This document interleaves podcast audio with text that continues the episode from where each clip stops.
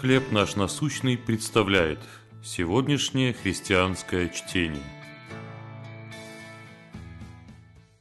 Исследование творения. Псалом 94, 4 стих. «В его руке глубины земли». Крубера-Воронья в Абхазии – вторая по глубине пещера на планете Земля из открытых человеком. Команда исследователей проникла в темные и пугающие глубины ее почти вертикальных каверн в 2197 метров.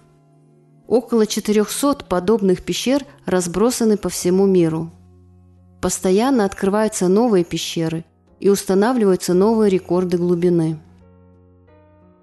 Тайны творения продолжают раскрываться, расширяя наше понимание Вселенной и заставляя удивляться выражению несравненного Божьего творческого потенциала на планете, о которой мы призваны заботиться. Псалмопевец призывает всех нас петь и восклицать Богу, сознавая Его величие.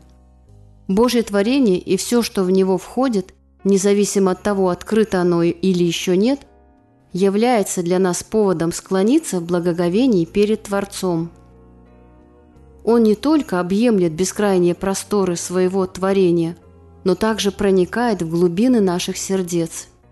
И подобно исследователям пещер, нам придется проходить через темные и пугающие периоды жизни.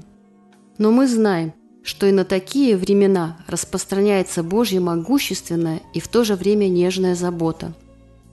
По словам псалмопевца, мы – народ паства его и овцы руки его – как Бог проводил вас через темные места?